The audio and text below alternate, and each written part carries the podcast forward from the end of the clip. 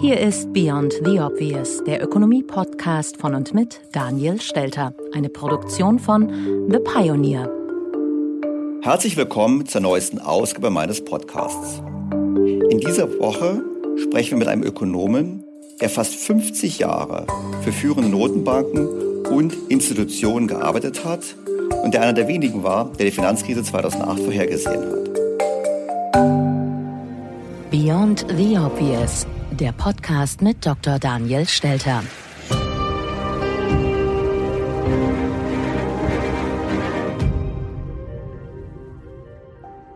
Ich mache diesen Podcast jede Woche mit viel Begeisterung und freundlicher und professioneller Unterstützung durch Media Pioneer. Ich mache diesen Podcast natürlich für Sie, liebe Hörerinnen und Hörer, aber durchaus auch für mich. Abgesehen von der konstanten Herausforderung, langsam und deutlich zu sprechen, zwingt er mich, meine Gedanken zu wichtigen Themen zu ordnen. Er gibt mir den Anstoß, bestimmte Themen tiefer zu beleuchten, nicht zuletzt auch aufgrund Ihren Anregungen und Fragen. Und er gibt mir die Möglichkeit, mit Fachleuten zu sprechen, mit denen ich schon immer mal über Wirtschaft und Finanzmärkte reden wollte. So habe ich mich in dieser Woche ganz besonders darüber gefreut, mit William White zu sprechen. William White ist Ökonom und hat 1969 seine Karriere bei der Bank of England begonnen, bevor er 22 Jahre für die kanadische Zentralbank arbeitete. Von 1994 bis 2008 war er Economic Advisor and Head of the Monetary and Economic Department bei der Bank für internationalen Zahlungsausgleich in Basel, gemeinen auch Notenbank der Notenbanken genannt. Beeindruckend an William White ist, dass er schon weit vor der Finanzkrise gesagt hat, dass diese kommen würde. Nach seinem Ausscheiden bei der Bank für internationalen Zahlungsausgleich arbeitete er für die OECD und war auch im Beratergremium für die deutsche Bundesregierung zur Vorbereitung des G20-Gipfels. Und heute ist er im Gespräch mit mir für diesen Podcast. In einer Hinsicht haben wir damit eine Premiere. Wir haben zum ersten Mal einen englischsprachigen Gesprächspartner. Und deshalb teilt sich der Podcast in zwei Teile. Im ersten, normalen Teil, greife ich die Highlights ab dem Gespräch mit William White auf, kommentiere diese und erläutere diese auch auf Deutsch. Am Ende des Podcasts hängen wir dann das Gespräch in voller Länge an, für jene unter Ihnen, die das Gespräch gerne im Original hören wollen.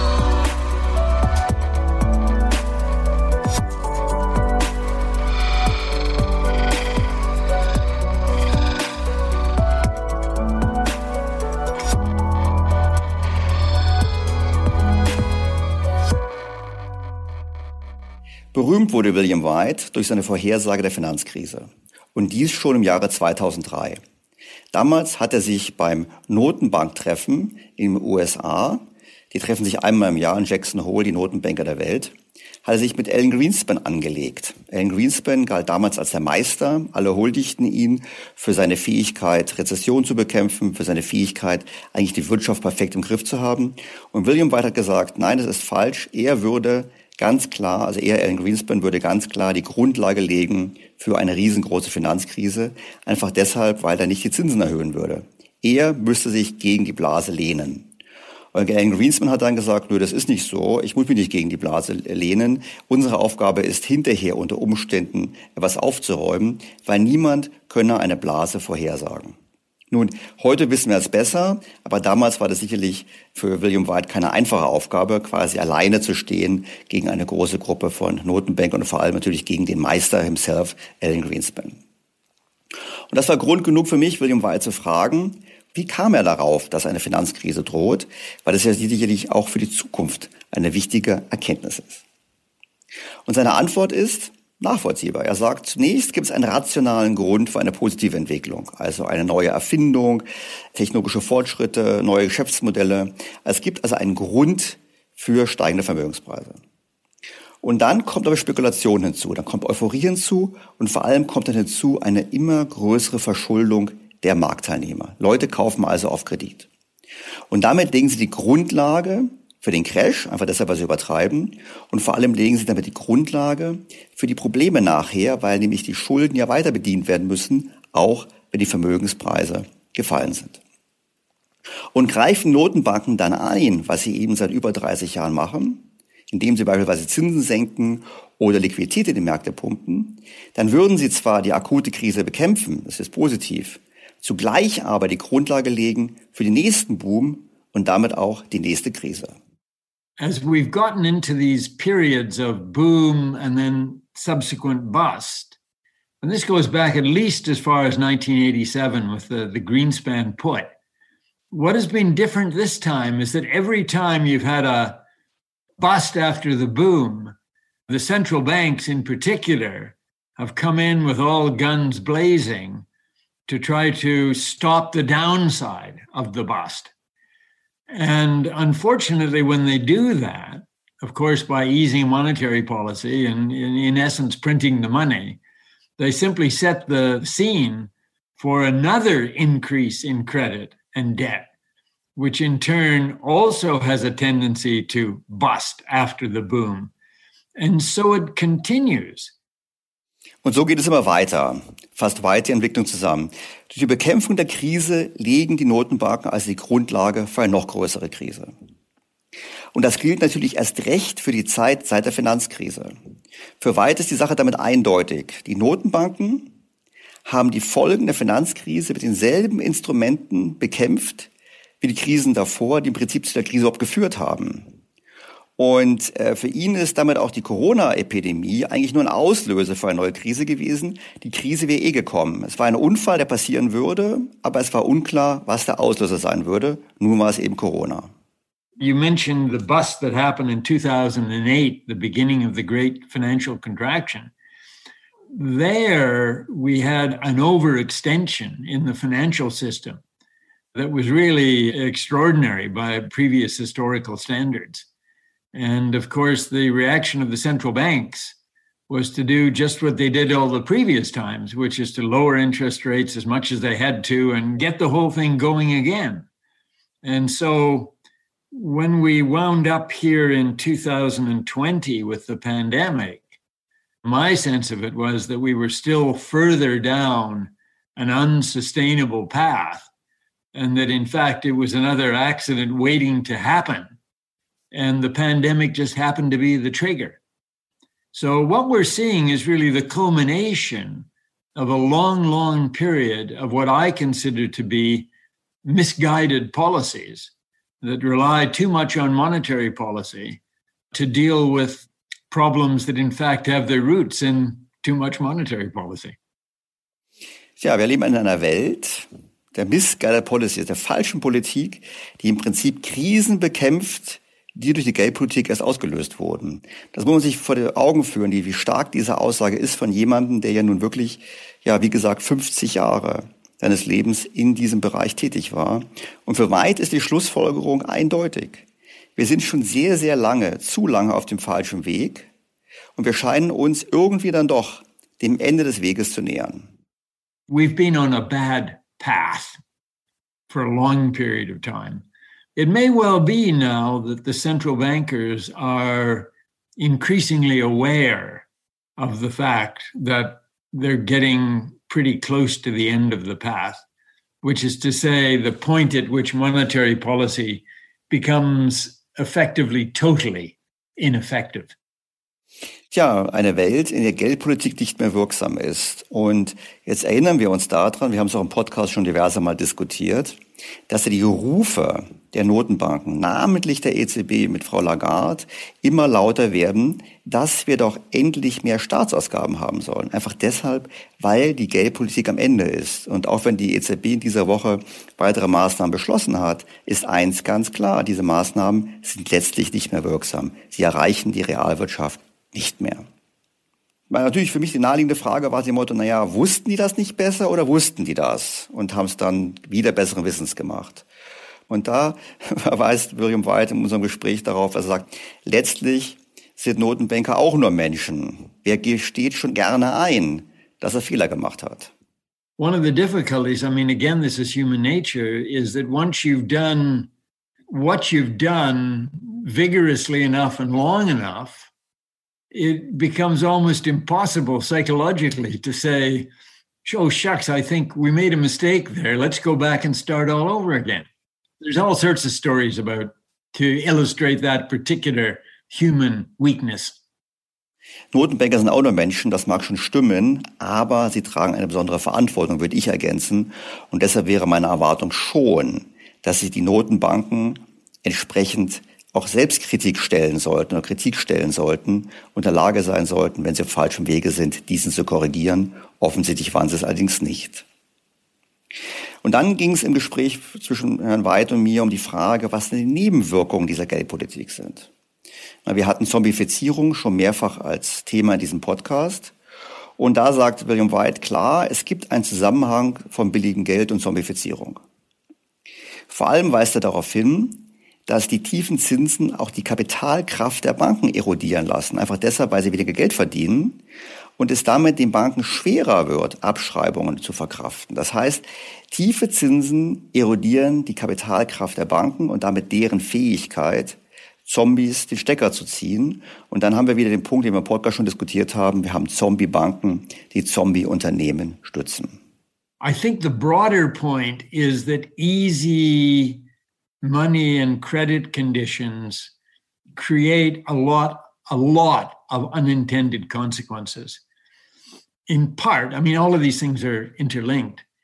The reason we have zombies is because banks in particular are afraid to put the zombies to death because they, the banks, don't have enough capital to take the hit. The point is that if, if you have very easy monetary policy, the lower the interest rates go, the greater the tendency for the lending margins to shrink. And therefore, the more vulnerable becomes the financial sector. And the more vulnerable they are, the less capable they are of pulling the pin on the zombie companies because they will take a big hit and they can't afford to take the hit. Or they worry that the financial markets will think they can't take the hit and there'll be a run in the bank. So it's the easy way out again. Let's pretend and extend. The implications of easy money for financial stability more broadly I think are very important, and I think they've been underestimated. There's a piece in the FT today, actually, where somebody was saying, well, the financial sector looks healthy. I don't think so. Tja, das Finanzsystem ist eben nicht gesund, meint William White. Es ist im Prinzip durch das billige Geld zurzeit ein bisschen verdeckt, das Problem. Aber wir haben die Zombifizierung. Und wenn er recht hat mit seiner Einschätzung, dass das Finanzsystem eben nicht gesund ist, ist das gerade für die Eurozone eine sehr schlechte Nachricht. Denn gerade in Europa haben die Banken in den letzten Jahren gelitten unter der Geldpolitik und gelitten der Tatsache, dass eben im Unterschied zu den USA keine Rekapitalisierung nach der Finanzkrise stattgefunden hat und sie deshalb immer noch auf erheblichen faulen Krediten sitzen, auch wenn sie diese nicht offen ausweisen. Das war auch ein Aspekt, ein weiterer Aspekt, den wir besprochen haben, nämlich die Frage, wie sich eigentlich die Rolle der Notenbanken verändert hat. Denn wir erinnern uns, eigentlich sind Notenbanken gegründet worden, um als Kreditgeber der letzten Instanz zu funktionieren. Also es war so, Bank of England, damals war ganz klar, wenn eine Bank Schwierigkeiten hat, dann bekommt sie Hilfe oder zwei Voraussetzungen. Erste Voraussetzung ist, sie ist noch solvent. Das heißt, sie ist eigentlich gesund, aber hat gerade einen Liquiditätsengpass. Und zum Zweiten, es ist sehr, sehr teuer. Und was die Notenbanken in den letzten Jahren gemacht haben, haben sie ja umgekehrt. Sie haben im Prinzip immer gerettet, zu immer günstigeren Konditionen, also nicht teuer gemacht, also nicht bestraft. Und zum Zweiten haben sie ja auch die Solvenzkriterien gesenkt und dürften wahrscheinlich zunehmend auch Bankengeld geben, die eigentlich nicht wirklich solvent sind. Damit aber nicht genug. Die Rolle hat sich auch im anderen Aspekt geändert, meint William White, denn sie wären nicht nur der Kreditgeber der letzten Instanz, sondern sie würden immer mehr auch zu einem Marktmacher werden. Das heißt, sie stehen ein für die Entwicklung an den Börsen. As you look at it over the decades, we're moving further and further into a world where the safety net being provided by the central banks is getting bigger and bigger. As the markets as opposed to financial institutions.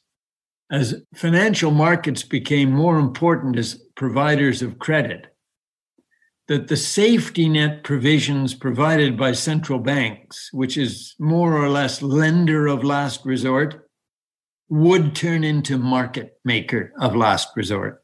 And that's precisely where we've gone. Im Gespräch führt er dann weiter aus, was das bedeutet. Das bedeutet konkret, dass die Notenbanken am Markt direkt Finanzassets kaufen, also Anleihen, ja auch in einigen Märkten bereits Aktien, ich denke an, die, an den japanischen Markt, aber eben auch Anleihen von schlechten Schuldnern. Zum Beispiel die US-Notenbank Fed hat in der aktuellen Krise angefangen, Fonds zu kaufen von schlechten Schuldnern, also von Junk Bonds. Auch das völlig undenkbar noch vor wenigen Jahren. Das heißt, die Notenbanken sind in einer Welt, wo sie quasi gerade stehen dafür, dass Vermögenspreise nicht fallen. Übrigens auch ein weiterer Grund für die Diskussion zum Thema Ungleichheit. Wir sprachen dann über die Frage, was denn die Regulierung tun kann. Weil wir haben in den letzten Jahren ja versucht, nicht wir, aber die Politiker haben versucht, in den letzten Jahren durch vermehrte Regulierung das Finanzsystem sicherer zu machen, krisenfester zu machen. Für William White ist es ein widersinniges Unterfangen, denn man würde mit dem einen Fuß fest auf der Bremse stehen, mit der Regulierung nämlich, während man bei dem anderen Fuß der Geldpolitik Vollgas gibt. It does seem very strange to me that the central bankers have, you know, had their foot firmly on the accelerator for the last 10 years, and the regulatory apparatus has got its foot firmly on the brake. So if you are driving a BMW at speed in that particular fashion, you know, you you wouldn't be at all surprised if something would go wrong here because we're we're keeping on the road here net as a product of two very large gross numbers. So uh, the brake and the accelerator. Das Auto, also in diesem Beispiel also ein BMW, bleibt als Ergebnis zwar auf der Straße, aber dies, weil zwei sehr gegensätzliche Kräfte auf das Auto einwirken, nämlich eben Vollgas und Bremsen. Und das ist sicherlich weder effizient noch nachhaltig, würde ich da ergänzen. Womit wir uns auch den Folgen der Politik nähern. Wir wissen ja, dass die Notenbankpolitik auch dazu beigetragen hat, dass die Verschuldung weltweit immer mehr gestiegen ist. Ist ja klar, wenn die Schulden das Signal bekommen, sie werden immer gerettet und es wird immer günstiger bei der Rettung, ist es klar, dass man Schulden macht. Und damit werden diese Schulden aber auch zu einer immer größeren Last auch für die Realwirtschaft. Und für White steht fest, dass die Verschuldung eben die Anfälligkeit des Systems deutlich erhöht. Und er erklärt dann, dass geringes Wachstum die Schuldentragfähigkeit mindert. Das heißt, wenn eine Wirtschaft nicht wächst, dann ist es schwer, Schulden zu bedienen. Wir können das ganz konkret am Beispiel Italiens ja beobachten, die zwei, seit fast 20 Jahren, also vor der Corona-Krise, einen sogenannten Primärüberschuss hatten, also einen Überschuss im Haushalt vor Zinszahlungen, aber trotzdem steigende Schuldenquoten, einfach deshalb, was Wachstum nicht da war. Umgekehrt, wenn wir ein Szenario hätten mit höherem Wachstum, würden aber die Zinsen steigen und höhere Zinsen wären wiederum für die Schuldner auch ein Problem. Das heißt, wenig Wachstum ist schlecht für Schuldner, aber viel Wachstum oder höheres Wachstum ist auch schlecht für Schuldner, weil sie in beiden Fällen in Probleme hineinkommen. Im ersten Fall verdienen sie nicht genug, im zweiten Fall steigen die Finanzierungskosten. Wir sind also in einer Falle, würde ich sagen. I think that's what it comes down to is the debt increases fragility in virtually every state of nature. If the economy continues to grow very slowly, and interest rates stay very low, the debt levels, regardless of the fact that the debt service will say relatively low, as those debt levels get higher and higher, there will be more and more aversion to investors investing in people with debt levels of that sort. If you get slow growth, uh, high debt levels not a good idea. If you get faster growth, then the interest rates go up. And so you may have more of a capacity to service the debt because your revenues are going up. But now the interest rates are going up and hitting you on the other side of the balance sheet. Either way, it seems to me debt, particularly unproductive debt, and I think it's important to make that point. There's nothing wrong with debt as such, as long as the debt is used for some productive purpose that provides the means to service the debt. But it's when the debt is used for non productive purposes that it becomes a burden. And as Chairman Greenspan put it, it, it starts to act as headwinds on future growth. William White macht hier einen wichtigen Punkt. Er hat gesagt, Schulden sind nicht per se schlecht. Und das ist auch das, was ich im Podcast mehrmals gesagt habe. Es hängt davon ab, wofür man Schulden macht. Macht man Schulden, um zu konsumieren oder zu spekulieren? oder vorhandene Vermögenswerte zu kaufen, wie beispielsweise Immobilien, ist das schlecht. Macht man Schulden, um damit zu investieren, neue Produktionskapazitäten zu schaffen, vielleicht auch im Dienstleistungsbereich neue Märkte zu entwickeln, dann ist das gut. Einfach deshalb, weil diese Schulden dazu führen, dass mehr produziert wird, mehr erwirtschaftet wird und damit auch die Fähigkeit geschaffen wird, um die Schulden zu bedienen. Ein ganz wichtiger Unterschied. Und wir haben in den letzten Jahren eben einen sehr, sehr starken Anstieg gehabt der nicht produktiven Schulden, während die produktiven Schulden relativ zur Wirtschaftsleistung weitgehend stabil geblieben sind. Was zur Frage natürlich führt, was sollen wir mit den vielen Schulden machen? Und wir hatten ja in einem Podcast vor ein paar Wochen eine intensive Diskussion zum Thema Modern Monetary Theory. Deshalb lag es natürlich nahe, dass ich William White frage, ob er denn glaubt, dass unter Umständen die Modern Monetary Theory ein Instrument sein könnte, um das Problem der hohen Schulden zu lösen. Weit sieht MMT ausgesprochen kritisch. Zum einen weist er darauf hin, dass das, was MMT fordert, nämlich die großzügige Verschuldung des Staates, finanziert von den Notenbanken, ja faktisch schon passiert. Und er sagt, das passiert jetzt in Corona, das ist richtig, dass es passiert, wir müssen eine akute Krise bekämpfen, aber es passierte schon vorher und vor allem ist die Wahrscheinlichkeit hoch, dass es auch nachher passiert. Und da fürchtet er erhebliche negative Konsequenzen. It is a danger. It is a danger because as I understand it, it's the simplicity of it that is both so attractive and so dangerous. The attractiveness part is they're basically telling people to do what we're already doing. You know, they're basically saying the government should run big deficits, which indeed they are, and were even before the pandemic in many cases. They should run a big deficit, and the only thing to worry about is inflation, and that's easily controllable. Both of these propositions are wrong because we're we're working on the basis now of not just increases on the fiscal side, but ultra easy monetary policy almost forever. And as I said before, that ignores all of the problems of malinvestments and financial instability that arise from this kind of a monetary policy. So that stuff is totally ignored as far as I can tell. And the second thing that they ignore is the difficulties of managing inflation. They seem to assume that, uh, you know, if they go a bit too far on the fiscal dominant side, you get a little inflation. Well, then we'll sort that out with a little bit of tax increases. But I'm strongly of the view that the proper model of how the economy works is it isn't simple and understandable and controllable.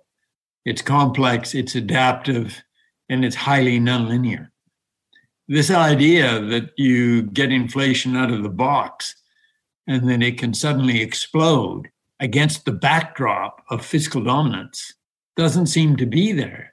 And yet, when you read people like Sebastian Edwards about Latin America, his view is that modern monetary theory just seems to have totally ignored the history of what happened in that continent, which is fiscal dominance can get out of hand so easily and once it is, it's very hard to put it back in the box.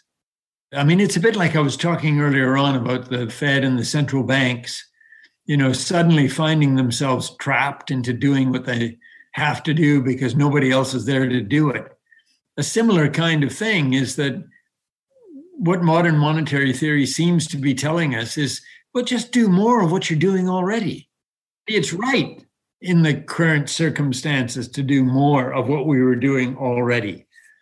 But to fail to recognize the dangers associated with doing that and trying to take some preemptive steps to ensure to the public that we're not going down the Weimar route one more time. To say you don't need to worry about that, I think is just totally wrong. It ignores all of the examples of history.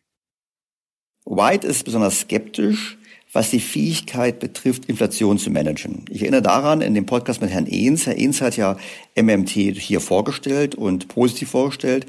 Und er hat gemeint, kein Problem, wenn Inflation kommt, erhöhen wir einfach die Steuern und dann gibt es keine Inflation mehr. Und White sagt nach dem Motto, nee, guckt mal in die Geschichtsbücher, guckt nach Lateinamerika, das hat schlichtweg nicht funktioniert. Immer wenn es eine fiskalische Dominanz gibt, also wenn im Prinzip die Fiskalpolitik entscheidet, was gemacht wird, auch bei der Notenbank, immer dann kommt es zu höherer Inflation. Er sagt im Prinzip, wir wissen einfach, dass genau das nicht passieren wird. Es wird nicht den politischen Willen geben, sich der Inflation entgegenzustellen. War natürlich dann die Frage offen, na gut, also wir haben es gerade gesehen, rauswachsen geht nicht, haben wir diskutiert. Wir haben auch diskutiert, MMT wird nicht funktionieren. Was zur Frage führt, was kann man eigentlich machen gegen die vielen Schulden? Und schon im Jahr 2010 hatte William White in der Financial Times einen viel beachteten Beitrag geschrieben, wo er gesagt hat, wir brauchen einen Plan B, um mit den Schulden umzugehen. Und die naheliegende Option ist natürlich Inflation. Und da weist er im Gespräch mit mir darauf hin, er sagt, erstens, Offensichtlich ist es gar nicht so leicht, Inflation zu erzeugen. Denn seit zehn Jahren haben die Notenbanken nichts anderes probiert, als Inflation zu erzeugen. Und dann hat er gesagt, naja, und wenn wir sie dann bekommen, dann ist es eine sehr heroische Annahme zu glauben, man könne sie kontrollieren. Denn auch hier weist er wieder auf die Geschichte zurück, er weist sogar auf Weimar und sagt, man kriegt Inflation vielleicht, aber wenn man Inflation hat, wie kann man sicherstellen, dass sie nicht außer Kontrolle gerät? Darüber hinaus sagt er dann noch, naja, neben zwei, nach dem Zweiten Weltkrieg hatten wir das zwar, eine positive Kombination. Wir hatten relativ gute Wachstumsraten, wir hatten moderate Inflationsraten, aber durch durchaus gegebene Inflationsraten. Und das hat dazu geführt, dass die Staatsschuldenquoten relativ zur Wirtschaftsleistung deutlich gesunken sind. Und er sagt, heutzutage das zu machen, dürfte sehr schwer sein. Einfach deshalb, weil wir ja alle die Möglichkeit haben, mit einem Knopfdruck von unserem Computer einfach das Geld in eine andere Währung, in ein anderes Land zu überweisen. Und demzufolge haben wir viel mehr Fluchtmöglichkeiten, als das vor 80 Jahren der Fall war.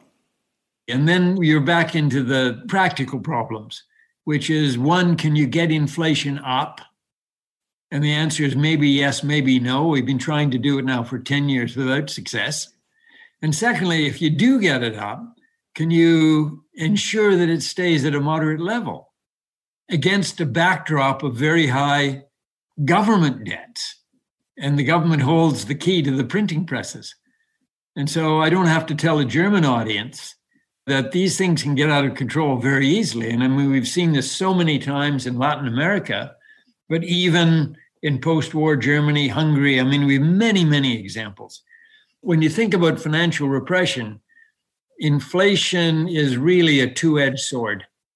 The other side of it, of course, is that financial repression demands control over the interest rates.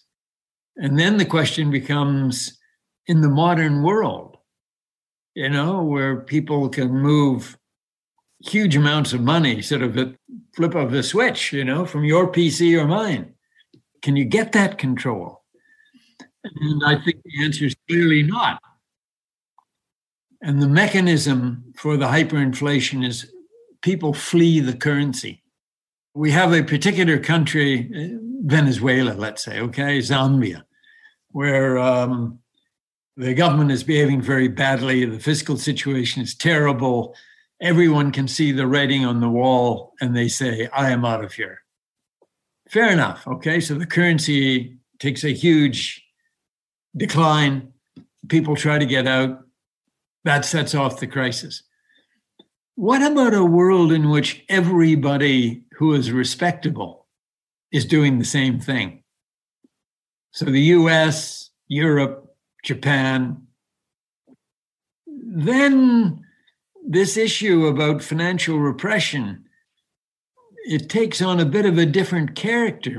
It may mean that that period of time in which you could have relatively high inflation and there was no place to go to, that's one that we haven't ever seen before.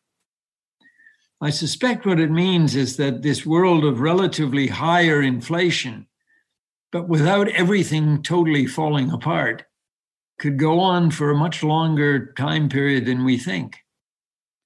Ein interessantes Szenario.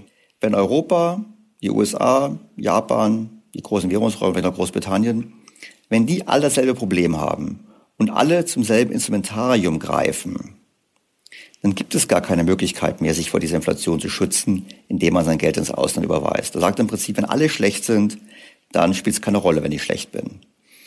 Da würde ich natürlich zu ergänzen, angesichts des Umfelds, in dem wir uns gerade befinden, spricht ziemlich viel für dieses Szenario. und natürlich auch für die Notwendigkeit der Vorsorge für uns alle als Hörer dieses Podcasts, für alle Bürger Deutschlands und eigentlich auch für die deutsche Bundesregierung. Also ich würde sagen, naja, in einem Szenario, was unweigerlich auf eine Monetarisierung hinauslaufen muss, wäre es an der höchsten Zeit, dass die deutsche Bundesregierung daran arbeitet, die Vermögen der Deutschen zu sichern. Doch kommen wir zurück zum Thema Schuldenabbau. Gäbe es Alternativen, habe ich William White gefragt. Gäbe es ein anderes Szenario, um die Schuldenlast zu mindern?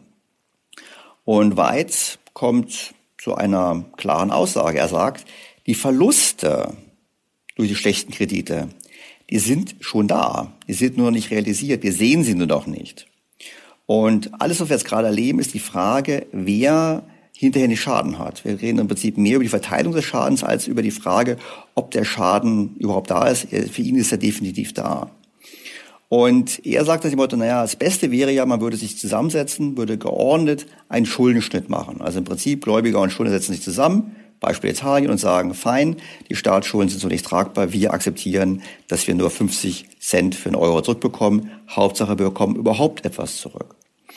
Die Alternative, dass man spart und versucht zurückzuzahlen, sieht er definitiv nicht einfach deshalb, weil es dazu führt, dass die Wirtschaft noch schneller schrumpft als zuvor. Das heißt, je mehr ich spare, desto höher ist die Schuldenlast. If the problem is a debt overhang, debts that cannot be serviced at anything near sort of normal interest rates, which I guess I would put as a real rate more or less the same as the growth rate of the economy, those debts should be restructured or written off. As I put it, the money's gone. You know, it's just a question of how to allocate the losses. The money's gone. Now, the question is cut your losses. And what's the best way to do it? And my contention would be that an orderly set of debt restructurings is always, always less costly than a disorderly restructuring.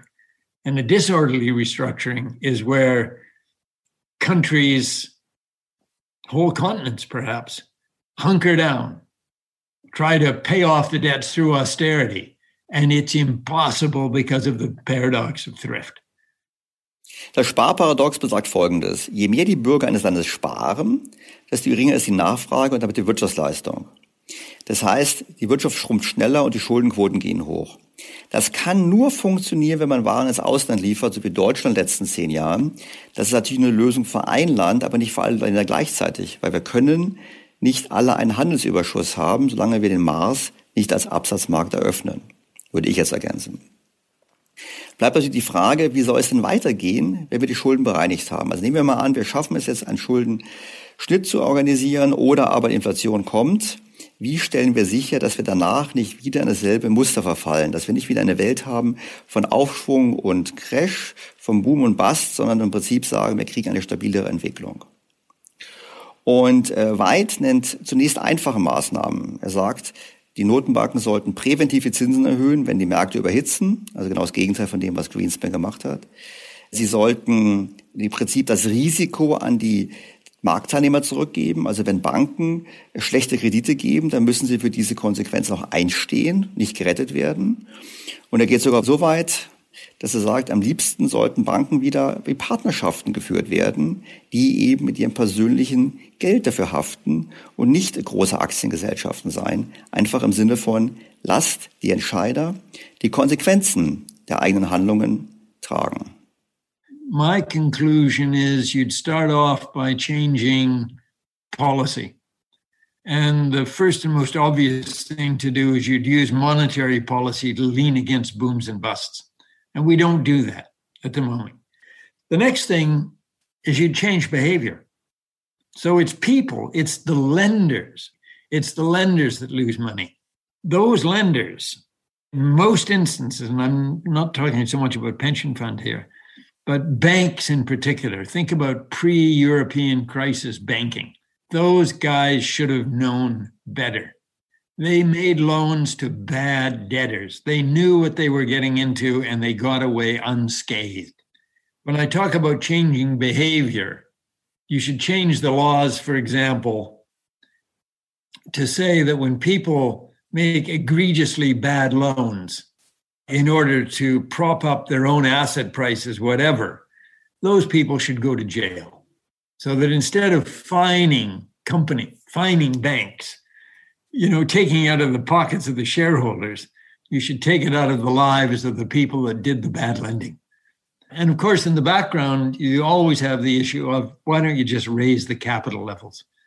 You sort of look back 20 years and say, you know, we made a big mistake by letting banks become, uh, you know, traded on stock markets.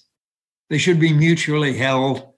A bank should have 12 partners, 12 men and women sitting around a table, basically saying, this is my money and your money. Well, this this gets you back into the, the next sort of on my list, which of course is things like free banking, narrow banking. And uh, in free banking, as I understand it, you know, they basically say get rid of all the safety nets. They're all gone. All the safety nets, all the regulations. It just, um, you know, it, it, induces bad behavior. And uh, then what you will have is one, people will know it's their money, you know, that they're going to have to try to conserve. But you'll have all the other banks looking at any one bank that behaves badly and saying, mm, we're not going to lend to you, interbank market, whatever, because um, we think you're behaving badly and your bad behavior will eventually cause problems for us. Uh, the system will be stable. The narrow banking thing, as you know, basically says, well, banks will only be able to invest in treasury bonds. So all of the risky stuff will all be done by mutual funds, and people will know the risks that they're taking and they'll take them. That's the way it'll work.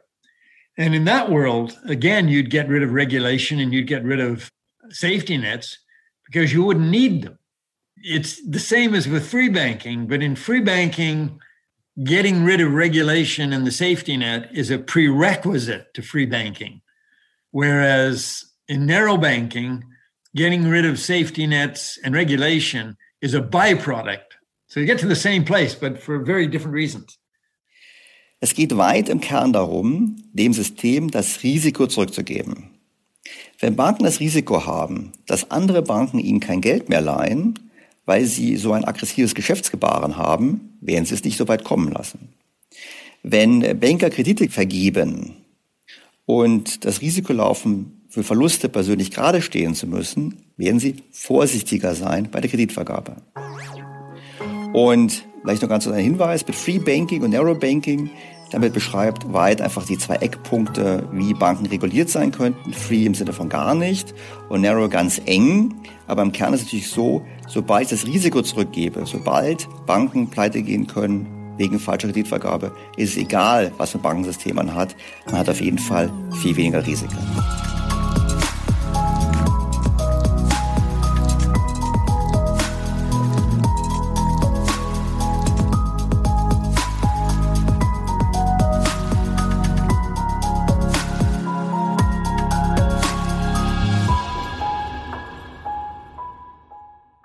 Soweit die Auszüge aus meinem Gespräch mit William White, welches Sie am Ende der heutigen Ausgabe in voller Länge im Original hören können. Also ich habe mich natürlich sehr gefreut, mit ihm zu sprechen. Ich fand es auch faszinierend, mit ihm zu sprechen. Und vor allem fand ich es auch erschütternd, mit ihm zu sprechen, wenn jemand, der wirklich Insider ist über mehrere Jahrzehnte, zu so einem sehr kritischen Fazit gelangt. Nämlich dem Fazit, dass die Notenbanken sich selbst und damit ja auch uns in eine Ecke manövriert haben und die Optionen, die vor uns liegen, so oder so nicht angenehm sind. Es wäre wünschenswert, wenn seine Einschätzung mehr Gehör finden würde und auch unsere Regierung die richtigen Schlussfolgerungen daraus zieht mit Blick auf die Vermögenssicherung der Bürger. William White hat sehr schon gesagt, dass es natürlich auch psychologisch schwerfällt, zuzugeben, wenn man etwas falsch gemacht hat. Das gilt für die Notenbanker, das gilt aber auch für die Bundesregierung. Wir sind gerade jetzt wieder im Lockdown. Wir müssen feststellen, dass wir, obwohl wir fast Neugeburtezeit hatten, nicht vorbereitet waren für die zweite Welle, weder gesellschaftlich noch die Wirtschaft und schon gar nicht, was die Hilfsmaßnahmen betrifft. Und wie fern die Selbstwahrnehmung von der Realität ist, konnten wir diese Woche darin sehen, dass Olaf Scholz, der Finanzminister, doch allen Ernstes dem Berliner Tagesspiegel gesagt hat, er sei der wirtschaftskompetenteste Kanzler, den man kriegen kann. Doch wenn er glaubt, der wirtschaftskompetenteste Kanzler zu sein, sagt das ja noch gar nichts. Denn zum einen hängt es davon ab, welche anderen Kandidaten antreten. Und zum anderen würde ich sagen, na ja, wenn man da einäugig unter den Blinden ist, genügt das auch nicht. Wie ich zu so einer harschen Kritik komme? Nun, ein Hörer, Herr Sperling, hat mir freundlicherweise Feedback geschickt per Sprachnachricht zu seiner Erfahrung in der Praxis damit. Er arbeitet in einem Steuerberatungsbüro und berät seine Kunden, seine Mandanten bei den Anträgen. Und er sagt, es ist so kompliziert, Geld zu bekommen und die meisten kriegen am Ende gar kein Geld, nachdem sie sich Wochen und Monate lang mit Papierkram auseinandergesetzt haben. Aus meiner Erfahrung kann ich sagen, es wurden eigentlich keine der Versprechen wirklich eingelöst. Wir haben nochmal mit den Betroffenen telefoniert und bisher hat von denen keiner einen Euro aufs Konto überwiesen bekommen. Auch das Versprechen mit unbürokratisch ist meines Erachtens nach nicht erfüllt worden. So brauchen auch die Anträge der Novemberhilfe viel Zeit und Mühe. Zum einen bei uns mit der Eingabe, zum anderen in der Vorabklärung mit den Mandanten. Wir als Berater waren dann quasi die Vermittler, Psychologen und so weiter. Herr Scholz und Altmaier haben damit natürlich nichts am Hut, konnten die Lorbeeren einsacken dafür, dass man so tolle Programme auf die Beine gestellt hat. Aber am liebsten würde ich die beiden Herren bei mir ins Büro einladen und sie vielleicht auch mal einen Tag lang ihre Programme bearbeiten lassen. Ich finde, es ist wirklich keine schlechte Idee, wenn auf diese Art und Weise unsere Politiker endlich mal mehr Erfahrung in der Wirtschaft hätten und bevor sie weiter rumlaufen und sagen, jawohl, wir retten ganz groß, sollten sie wirklich mal diese praktische Erfahrung machen. Ich finde, dass es nicht zu viel verlangt, wenn man als wirtschaftskompetentester Kanzler in den Bundestagswahlkampf im kommenden Jahr gehen möchte. Wie üblich finden Sie Informationen zum Nachlesen im Blog von Daniel Stelter auf think-beyondtheobvious.com. Dort haben Sie auch die Möglichkeit, Fragen und Rückmeldung zu diesem Podcast zu hinterlegen.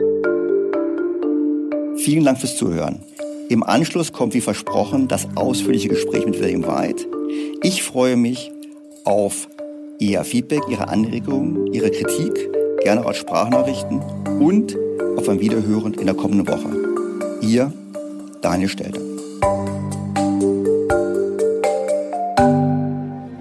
Beyond the Obvious, der Podcast mit Dr. Daniel Stelter.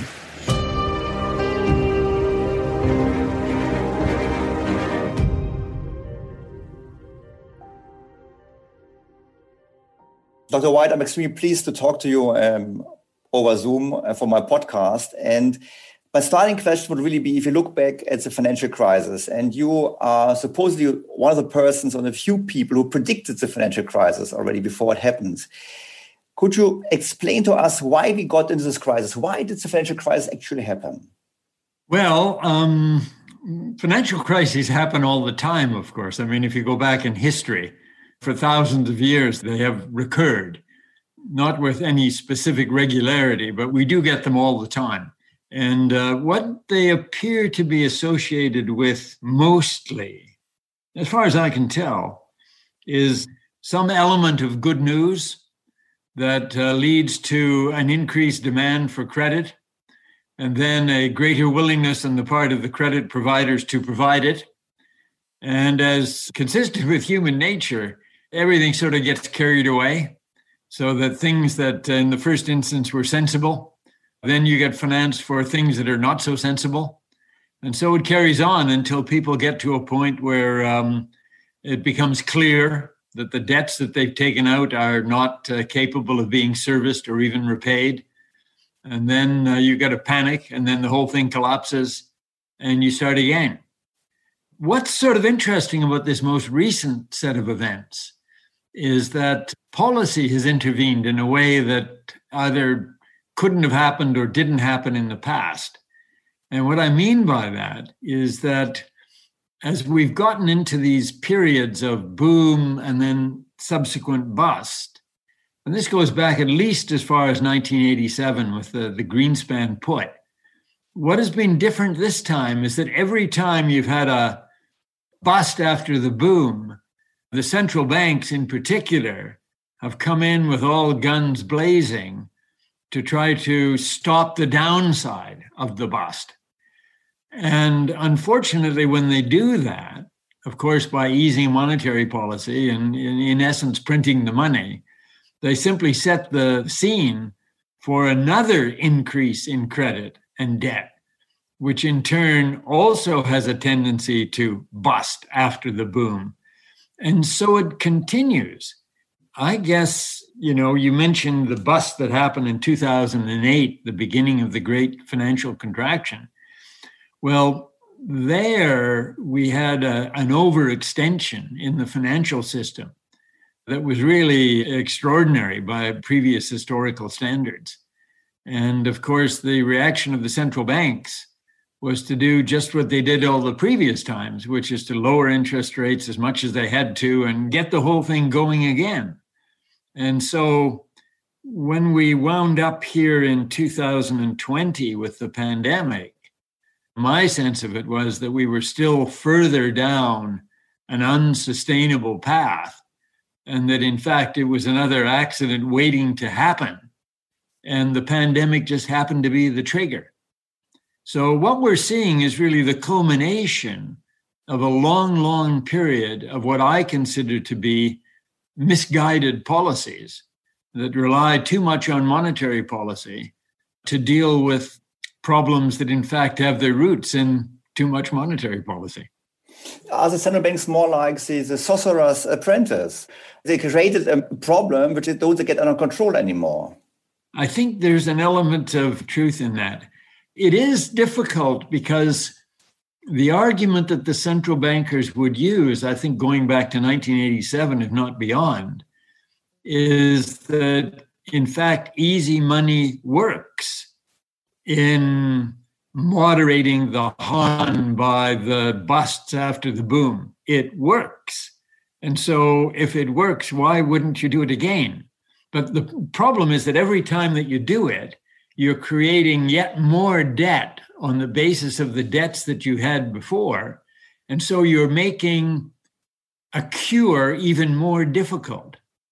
But up until now, the cure has always worked. And so there has been a tendency to say, well, let's just do it again. Was it a cure or wasn't it more like buying time? Because a cure would for me mean you get healthy afterwards. But Absolutely. what you're describing actually is it gets worse. It's like um, pain relief, but the true issue of the pain is still there. You're absolutely right. And this is the distinction that I've made really throughout my career about crises. There are three elements there's crisis prevention, there's crisis management, and then there's crisis resolution.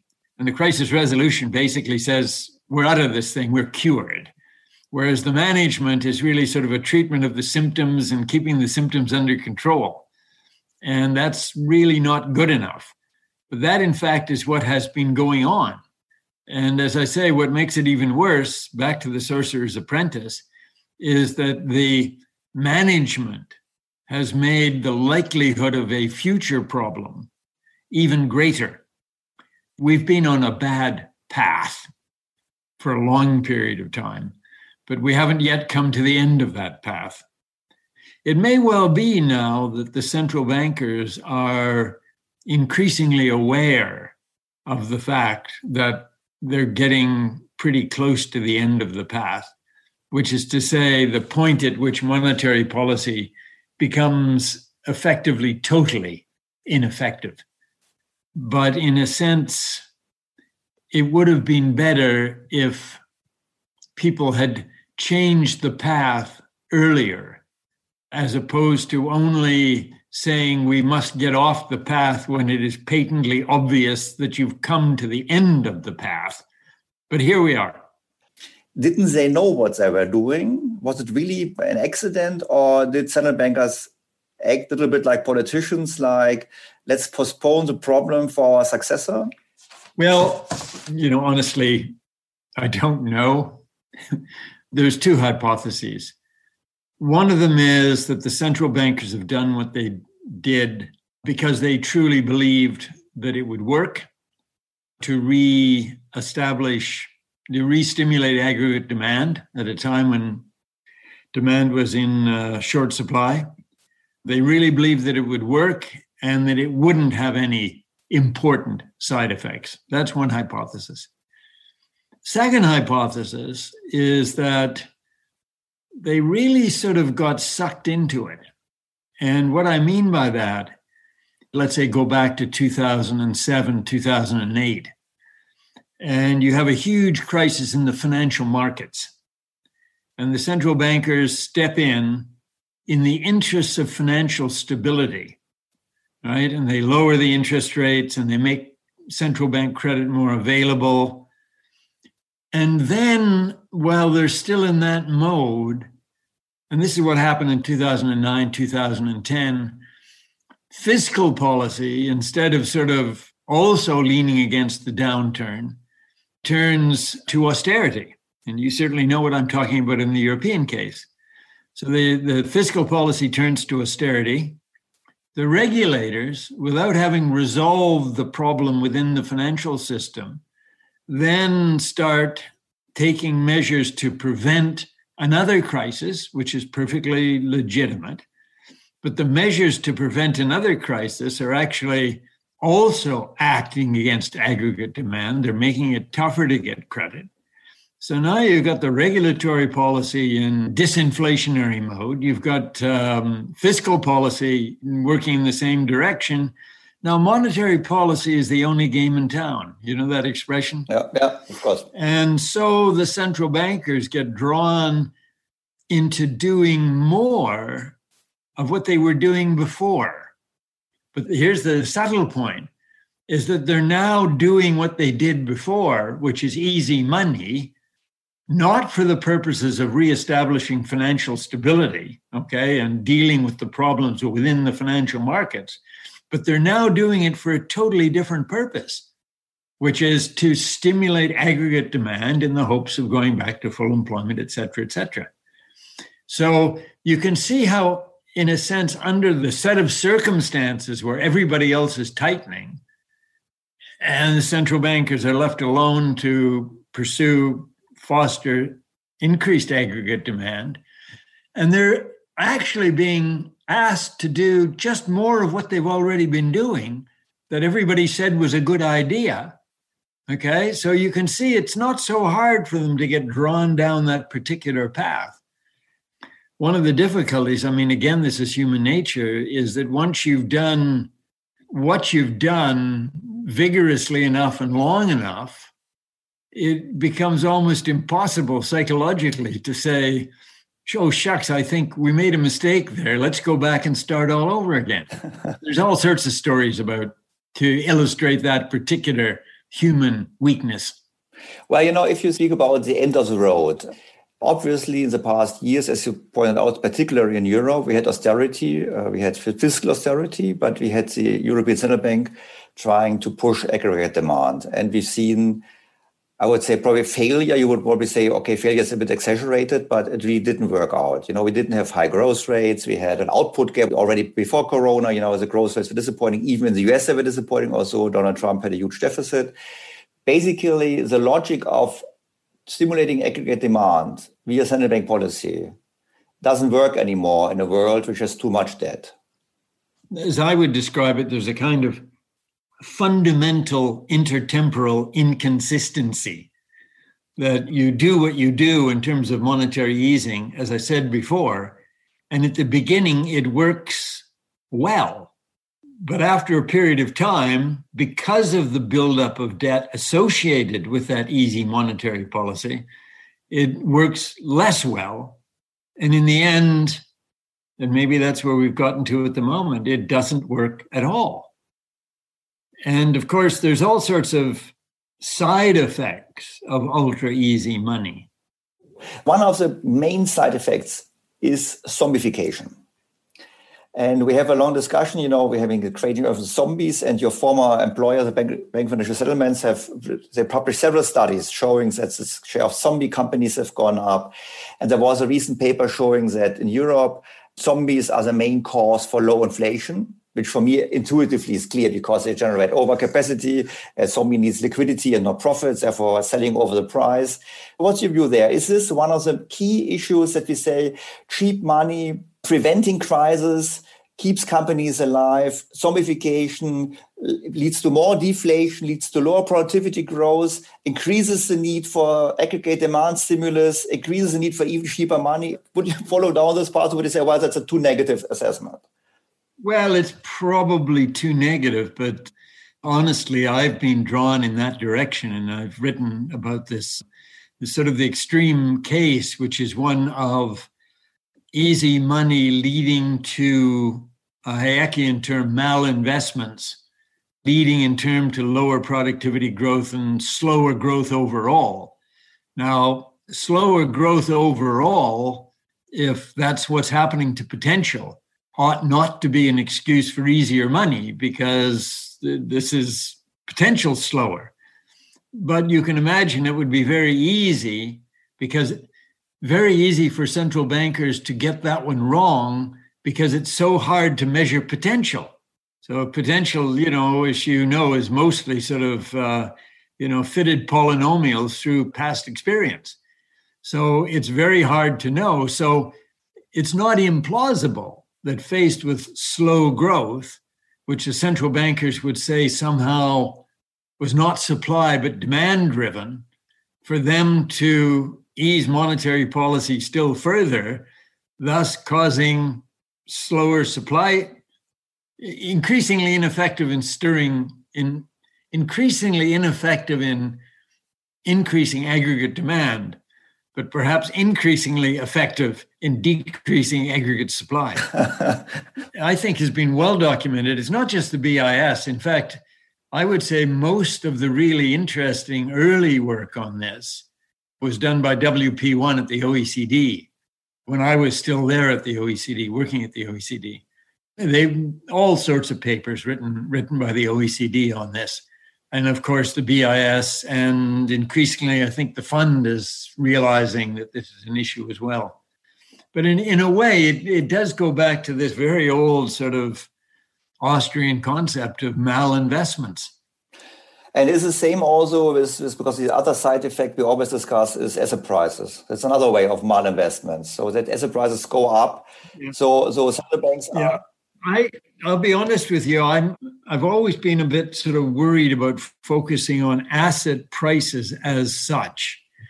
And one of the reasons for that is that going back in time when I was at the BIS, and I'm talking now about the late 1990s, you know, even before the Great Contraction, we were talking about asset prices and misalignment of asset prices, equities in particular, from the underlying fundamentals.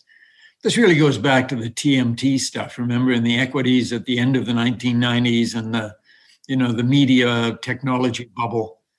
The response we always got from the Fed was, "You talk about asset prices being misaligned. Well, which asset price are you talking about, and how do you know it's misaligned?" you know, where the theory is pretty shaky. And you get in the danger is it becomes a kind of straw man.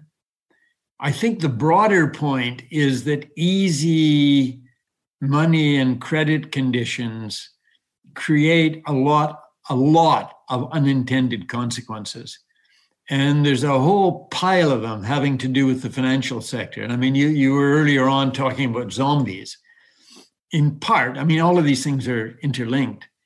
The reason we have zombies is because banks, in particular, are afraid to put the zombies to death because they, the banks, don't have enough capital to take the hit. And they don't have enough capital. Yeah, zombies as well. Huh? You've got zombie banks and zombie companies. Yeah, yeah, there's zombie companies and zombie banks. Ben Bernanke actually wrote a piece about this back in the 1980s. So it's sort of funny that he didn't pick up on it. But anyway, the point is that if if you have very easy monetary policy, the lower the interest rates go, the greater the tendency for the lending margins to shrink. And therefore, the more vulnerable becomes the financial sector. And the more vulnerable they are, the less capable they are of pulling the pin on the zombie companies because they will take a big hit and they can't afford to take the hit. Or they worry that the financial markets will think they can't take the hit and there'll be a run in the bank. So it's the easy way out again. Let's pretend and extend. So the implications of easy money for financial stability more broadly, I think, are very important. And I think they've been underestimated There's a piece in the FT today, actually, where somebody was saying, well, the financial sector looks healthy. I don't think so, because you have these squeezed margins, squeezed profits, asset prices that are misaligned with the fundamentals, and there's losses coming down the road when the asset prices realign themselves with the fundamentals. There's no price discovery.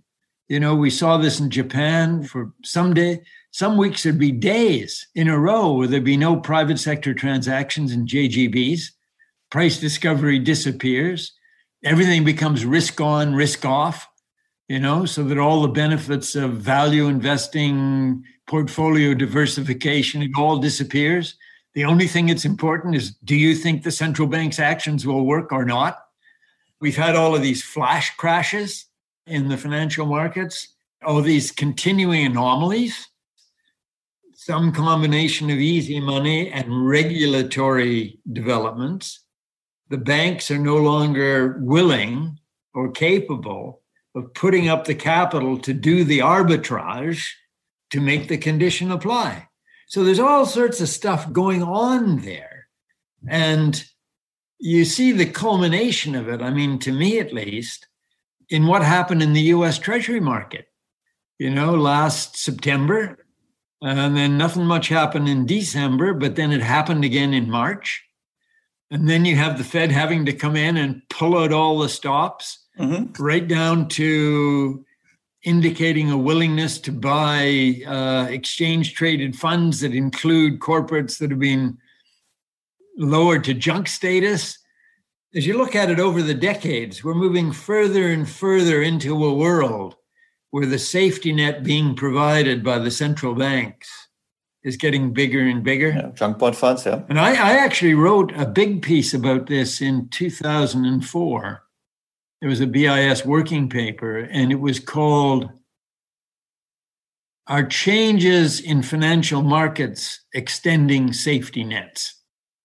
And it really had to do with the idea that as the markets as opposed to financial institutions. As financial markets became more important as providers of credit, that the safety net provisions provided by central banks, which is more or less lender of last resort, would turn into market maker of last resort. Mm-hmm. And that's precisely where we've gone. Lender of last resort. You know, when we look back into history, it was Walter Bagehot said it lender of last resort means you lend money only to institutions which are solvent and not a, just a liquidity problem, and you do so at punitive rates. Yeah. My understanding is actually central banks are doing the opposite. They are lending money, yeah. not at punitive rates, but cheaper, cheaper, cheaper, and they are probably more generous in interpreting who is still solvent and who is not. Well, this is gets us back to something we were talking about earlier on, which is using the same instruments, but using them for different purposes.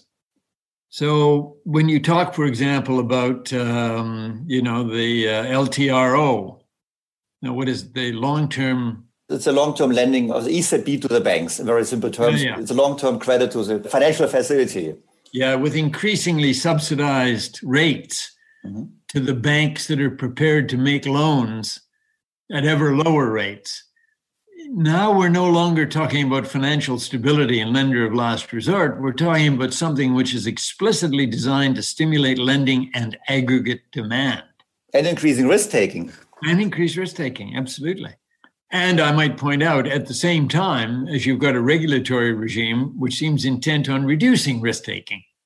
So this is another aspect of it that I've been sort of going on about recently, which is it does seem very strange to me that the central bankers had their foot firmly on the accelerator for the last 10 years, and the regulatory apparatus has got its foot firmly on the brake. So if you are driving a BMW at speed in that particular fashion, you wouldn't be at all surprised if something if something goes wrong, yes. something would go wrong here because we're we're keeping on the road here net as a product of two very large gross numbers. But in the case, you know, the brakes would burn down, I would assume, if you do this with the car. The same should not happen in a certain sense, of course, of the financial system. Well, it should not, but the risk is there. Yeah, for sure. But one of the, the biggest side effect of the central bank policy of the past 30 years is the increased level of debt. So obviously, and the higher the debt level, the more fragile is the economic system and the more intervention is needed. That's what I take out of our conversation. I think in a nutshell, I think that's what it comes down to is the debt increases fragility in virtually every state of nature. Think about sort of the current circumstances, for example. If the economy continues to grow very slowly and interest rates stay very low, the debt levels, regardless of the fact that the debt service will say relatively low, as those debt levels get higher and higher, there will be more and more aversion to investors investing in people with debt levels of that sort. And we're, we're seeing this already with the triple Bs in the States and whatever. So if you get slow growth, uh, high debt level is not a good idea. If you get faster growth, then the interest rates go up. And so you may have more of a capacity to service the debt because your revenues are going up. But now the interest rates are going up and hitting you on the other side of the balance sheet.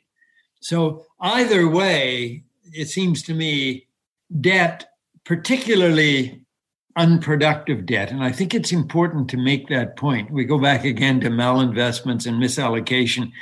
There's nothing wrong with debt as such, as long as the debt is used for some productive purpose that provides the means to service the debt.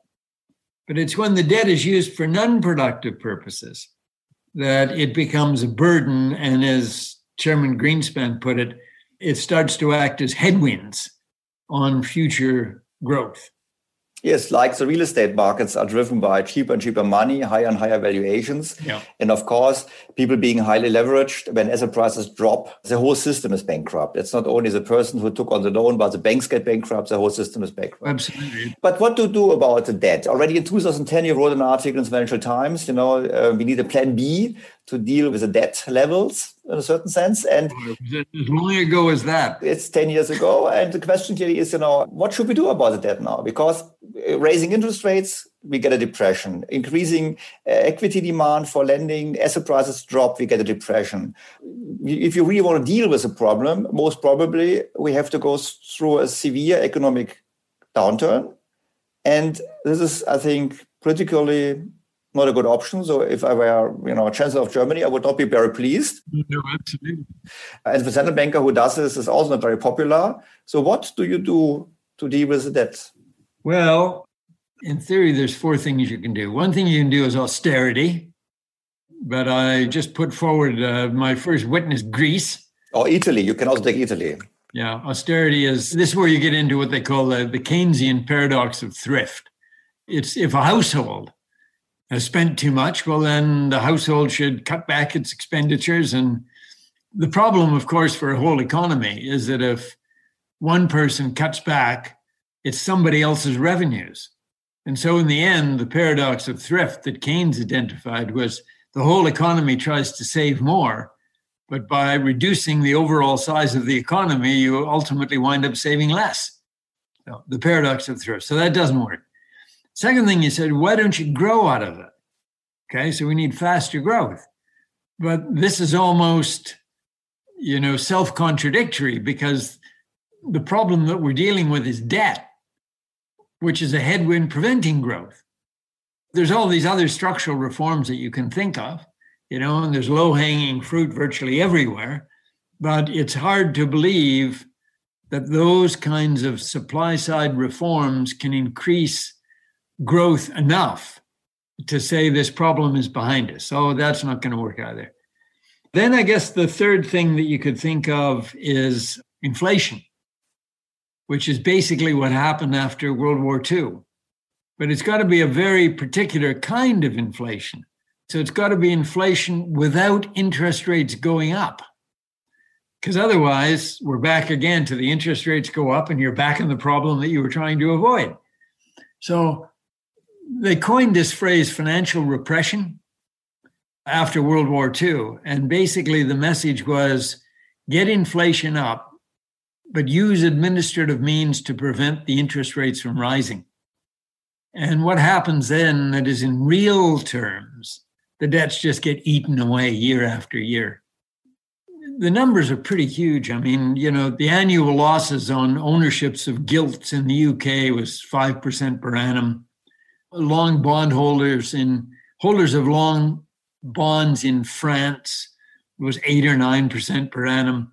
You don't need too many years like that before the problem goes away. Well, you know, but given current debt levels, I would say it takes uh, 10 to 15 years, 20 years in some cases. It could well be. And then you're back into the practical problems, which is one, can you get inflation up? And the answer is maybe yes, maybe no. We've been trying to do it now for 10 years without success. And secondly, if you do get it up, can you ensure that it stays at a moderate level against a backdrop of very high government debts? and the government holds the key to the printing presses. And so I don't have to tell a German audience that these things can get out of control very easily. And I mean, we've seen this so many times in Latin America, but even in post war Germany, Hungary, I mean, we have many, many examples. So when you think about financial repression, inflation is really a two edged sword. The other side of it, of course, is that financial repression demands control over the interest rates. And then the question becomes in the modern world, you know, where people can move huge amounts of money, sort of at flip of the switch, you know, from your PC or mine. Can you get that control? And I think the answer is clearly not. Yeah, you mean the capital controls and uh, so abolishing private ownership of gold and capital controls is used to work 80 years back, but it doesn't work anymore. That's what you say, basically. Yeah, I think it would be very hard. Now, having said that, there's an interesting wrinkle that your listeners might want to reflect upon is that when you go back and you look at the history of hyperinflations or high inflations and hyperinflations, there's a book which I recommend to anybody by Peter Bernholz, which is called Monetary Regimes and Inflation. Peter was professor emeritus at the University of Basel. Most of the examples that are in there really have to do with single countries.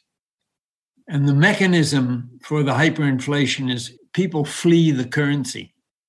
So we have a particular country, Venezuela, let's say, okay, Zambia, where um, the, the, the, the, government is behaving very badly. The fiscal situation is terrible. Everyone can see the writing on the wall and they say, I am out of here. Fair enough. Okay. So the currency takes a huge decline. People try to get out. That sets off the crisis. What about a world in which everybody who is respectable is doing the same thing? So the US, Europe, Japan.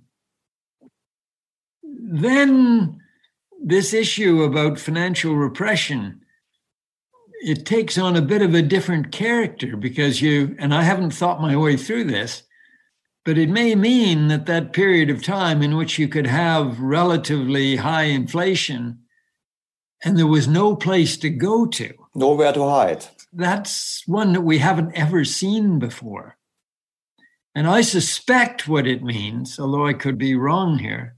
I suspect what it means is that this world of relatively higher inflation, but without everything totally falling apart, could go on for a much longer time period than we think.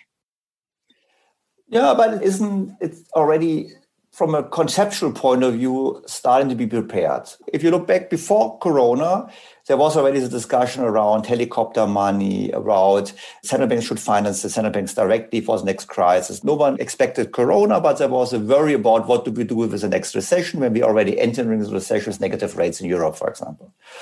So we have ideas. Let's take the first idea. Modern monetary theory. Our listeners are familiar with the theory. I had a few um, episodes on it. I even spoke with someone who is a very strong supporter. And basically, they say, well, you know, all money, the government debt creates its own money anyhow. It's double bookkeeping, which, to my understanding, also seems to be a correct assessment.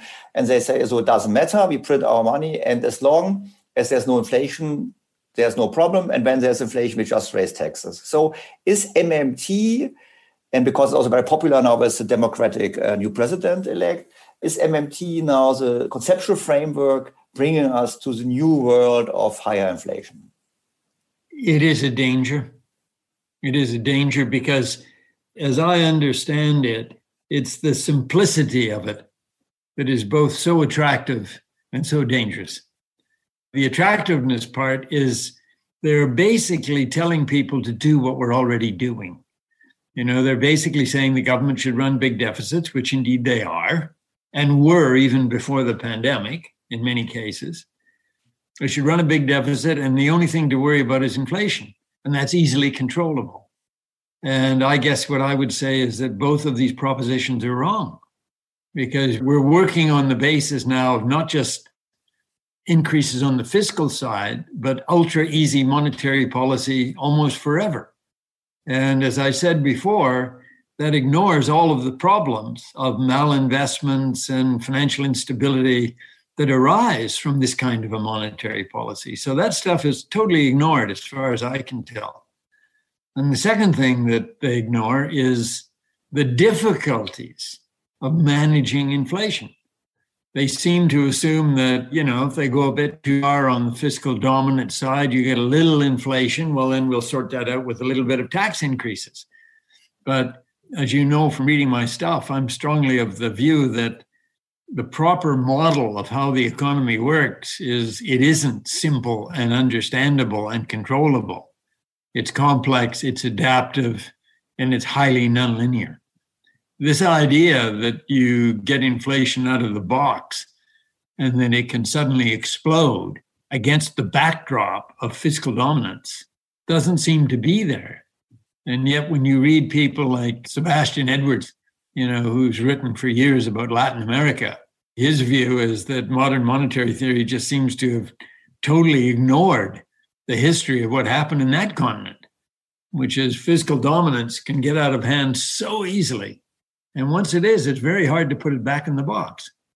I mean, it's a bit like I was talking earlier on about the Fed and the central banks suddenly finding themselves trapped into doing what they have to do because nobody else is there to do it. A similar kind of thing is that what modern monetary theory seems to be telling us is well, just do more of what you're doing already. Mm-hmm. More aggressive. Yeah. It's right in the current circumstances to do more of what we were doing already.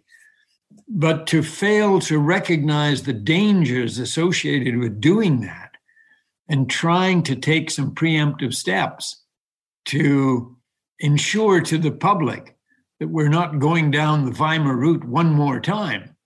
You know, to say you don't need to worry about that, I think is just totally wrong. It ignores all of the examples of history I know they don't teach economic history much anymore, nor the history of economic thought, but my view is that they should do.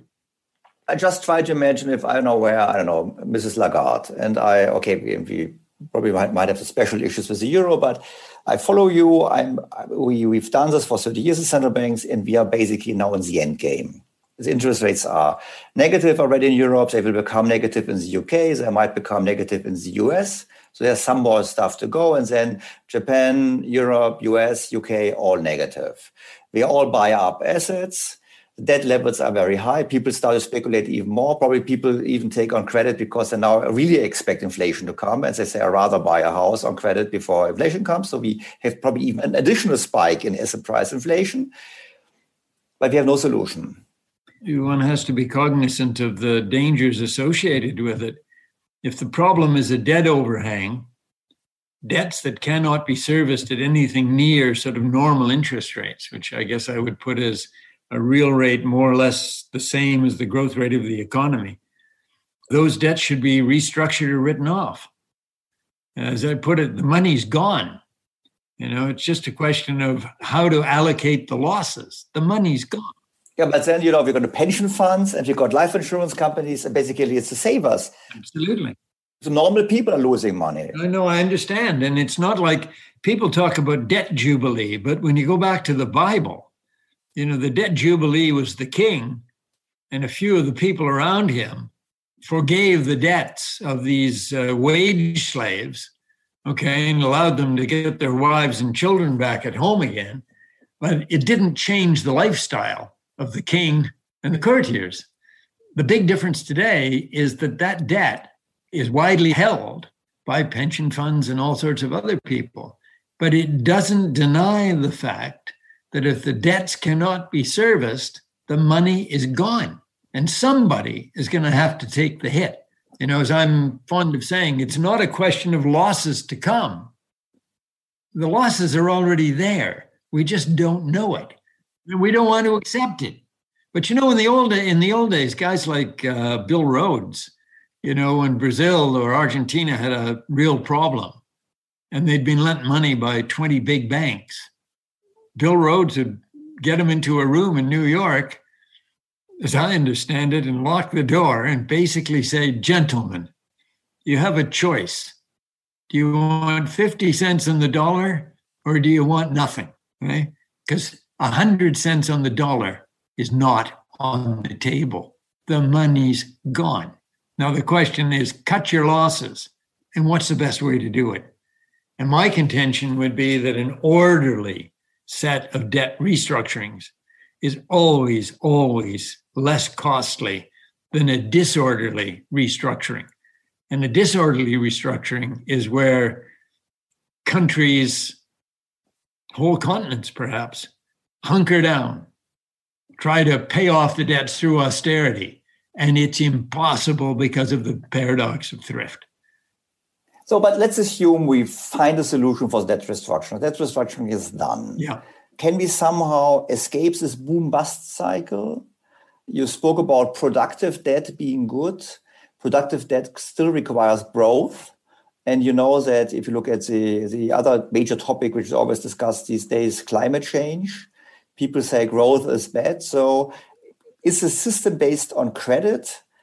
Is it the right system going forward? Or would you say, well, you know, we have to really reinvent how we do economics?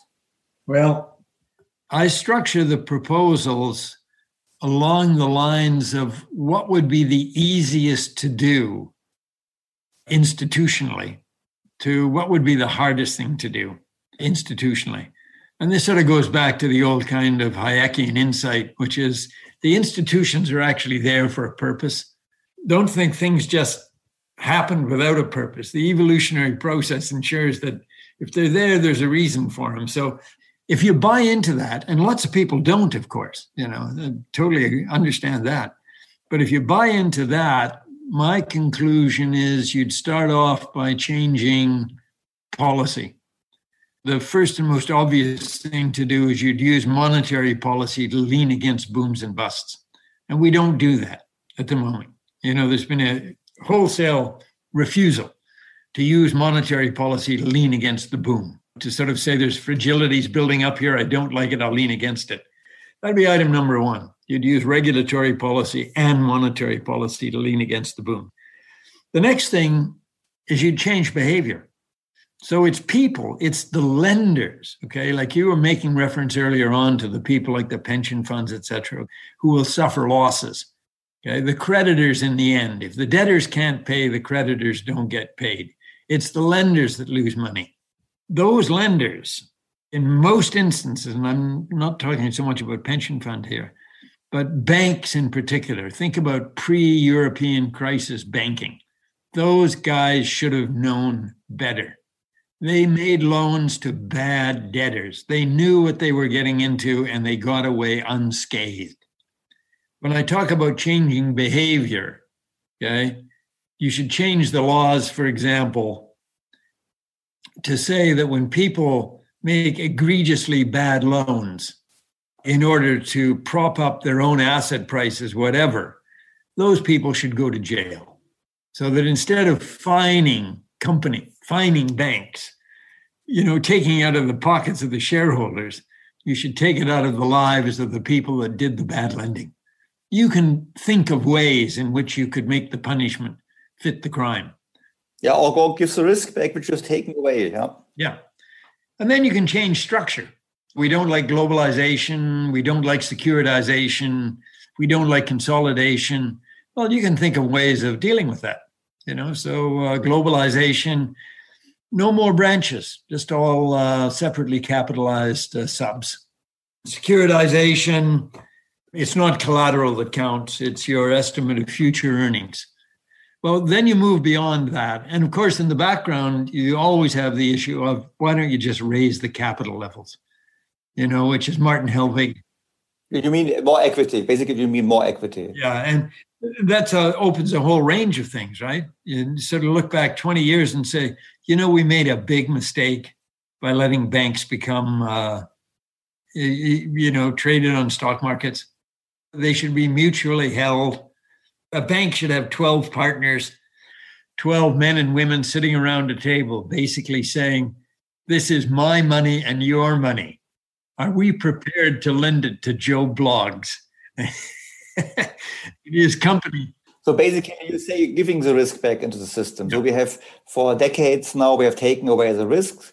And when something turned wrong, the central banks have stepped in, the governments have stepped in, rescued the people who were speculating, and the signal was clear go out, take on debt, and speculate. Yeah. Well, this this gets you back into the, the next sort of on my list. Things like free banking, narrow banking. In free banking, you know, they basically say get rid of all the safety nets. They're all gone. All the safety nets, all the regulations. It just induces bad behavior. Get rid of it all. And uh, then what you will have is one, people will know it's their money that they're going to have to try to conserve. But you'll have all the other banks looking at any one bank that behaves badly and saying, mm, we're not going to lend to you, interbank market, whatever, because um, we think you're behaving badly and your bad behavior will eventually cause problems for us. So the system will be stable. The narrow banking thing, as you know, basically says, well, banks will only be able to invest in treasury bonds. So all of the risky stuff will all be done by mutual funds, and people will know the risks that they're taking and they'll take them. That's the way it'll work. And in that world, again, you'd get rid of regulation and you'd get rid of safety nets because you wouldn't need them. It's the same as with free banking, but in free banking, getting rid of regulation and the safety net is a prerequisite to free banking. Whereas in narrow banking, getting rid of safety nets and regulation is a byproduct for very different reasons. I spoke with Professor Richard Werner a few weeks back, and he's a big fan of having this regional banking system in Germany, where he said basically small mutual banks. This is basically, you, you would also go this direction, not these big institutions, but rather have uh, small banks with a more local, or regional touch being in a better position to give better credits. Let's put it this way I think you can make an argument in both directions. You look at sort of small regional banks and you sort of say, well, that avoids the problem of too big to fail and that range of territory. But as my colleague Claudio Borio and Charles Goodhart's another one made the point that if you've got a bunch of small guys all basically behaving the same, you can get to exactly the same place, that they individually all look healthy, but the system is actually quite unhealthy. Regional banks, yes and no. So I don't profess to be a real expert in this stuff, but it it is clear that there's arguments that you can put for one or for the other. The one point I would make is that when you look at Germany in particular, it does seem almost a recipe for things going wrong for having a lot of big banks that can't make any money because there's so much competition from so many small banks. Somehow, putting it all together needs more thought than has been put into it thus far. Understood. Understood. So, what I would say, um, well, the outlook of our conversation actually is not so beautiful. At the end of the road, I think it was more fun the past years than what's coming because understanding your logic, you say basically we're at the end of postponing the problem. I think the central bankers themselves, when you hear them talking about the need for fiscal support, basically that's what they're saying. But the need for fiscal support still goes down in the direction of we get growth rates up, we get inflation up, we might be able to go down the path of financial repression. It's still not acknowledging their losses and we have to distribute the losses. I think the debt restructuring thing, particularly on the private side and particularly with respect to low income sovereigns, debt restructuring is something that we need to think a lot more carefully about. Uh, WP1 again at the OECD, the group of 30, the IMF, Carmen Reinhart now, who's at the World Bank as the chief economist. All of these people have written articles, books, even about shortcomings in our capacity to restructure debt. And I have given various presentations in which I've tried to document some of these shortcomings with respect to private non financial debt, private financial debt, too big to fail, and worst of all, sovereign debt, where there's no agreement at all about uh, at what point do you need a sovereign debt restructuring. Indeed, I mean, as you know from the European case, thinking about Greece in particular, there aren't even any rules that prevent lending money to people or countries that obviously have far too much debt already. There's no impediment from other people making the problem worse. So I do think that um, more reflection about debt restructuring and building it right into the system. You know, there's a lot of going forward, for example, a lot of people have made suggestions about um, what, what are effectively risk contingent bonds, you know, so that uh, countries, sovereigns issue bonds, for example, that pay out interest if they grow at X percent. And if they grow at less than that, they pay out less than that.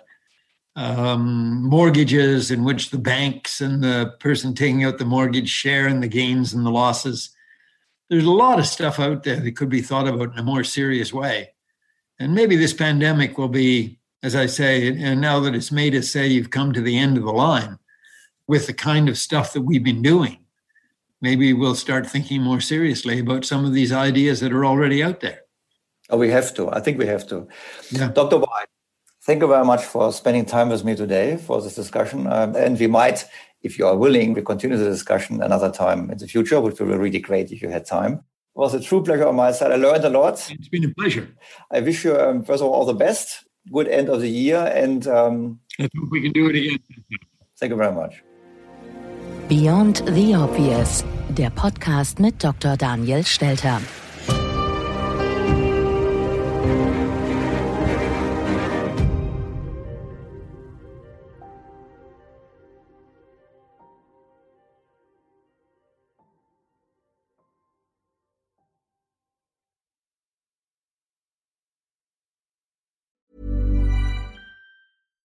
BTO Beyond the Obvious mit Daniel Stelter beginnt sofort. Ich bin Kai Dierke. Und ich bin Anke Huben.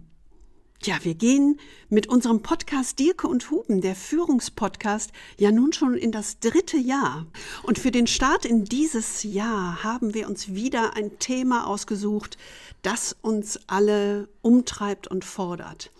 Wir haben es genannt Krisenjahr 2024 eine Frage der Haltung. Ja, und wenn man auf 2023 zurückguckt, muss man ja sagen, es war wirklich ein sehr forderndes Jahr für alle. Und mal ehrlich, wenn wir jetzt auf 2024 gucken, das wird uns wohl eher mit noch mehr Unsicherheiten konfrontieren. Die englische Wirtschaftszeitschrift Economist nennt das so schön Perma-Vocation, also ein Zustand permanenten VUCAs. Das ruft geradezu nach einer Haltung der trotzigen Dennoch-Zuversicht des ja. Camuschen Sisyphos. Allerdings.